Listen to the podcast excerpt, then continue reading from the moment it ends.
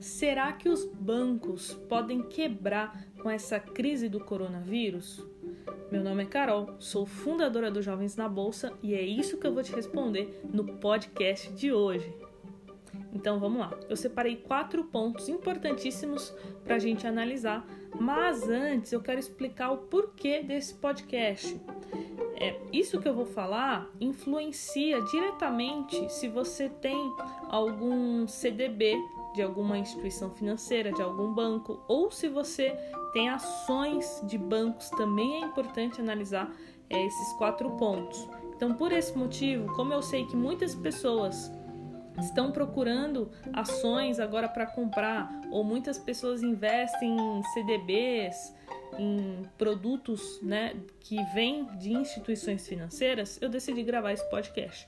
Então vamos lá, o primeiro ponto é, é, a gente tem que observar se o banco ele é rentável.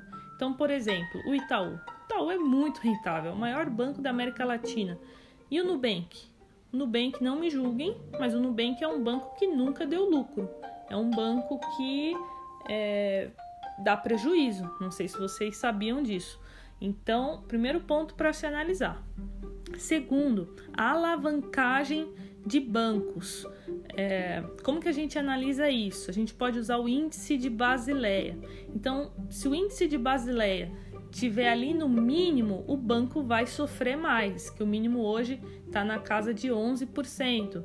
Então, bancos maiores, é, mais conservadores, que têm uma estrutura mais fortalecida, têm um índices de Basileias Basileia mais elevado, como por exemplo o Banco Itaú. É um banco que até recentemente é, diminuiu os dividendos, fez um, uma diminuição porque eles acreditavam ser importante fortalecer o índice de base índice de basileia deles para momentos né, de tempestade e acertaram em cheio porque é exatamente o que está acontecendo agora eles é, elevaram o, a meta deles era elevar o índice de Basileia de 15 para 16, mais ou menos.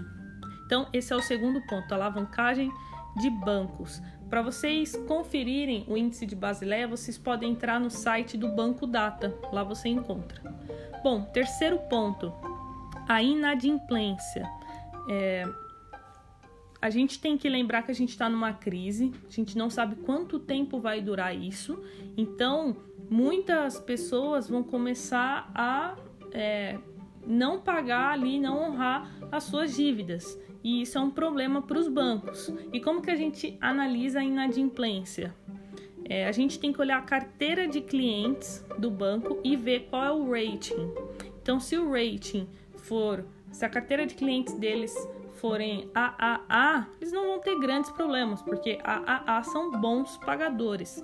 Se a carteira ali de clientes for CCC, já vai ter um problema maior, né? Porque o risco dessas pessoas não pagarem as suas dívidas são é maior certo? E por último, o quarto ponto é o passivo dos bancos. Como que o banco ele se financia? Com pessoa física, com pessoa jurídica, ele emite muitos CDBs, então isso também é bom a gente ficar atento. Bom, pessoal, era essa isso que eu queria passar para vocês hoje. Não se esqueça de entrar no nosso canal do YouTube. Se você ir lá e se inscrever, vai ajudar muito jovens na bolsa a crescer.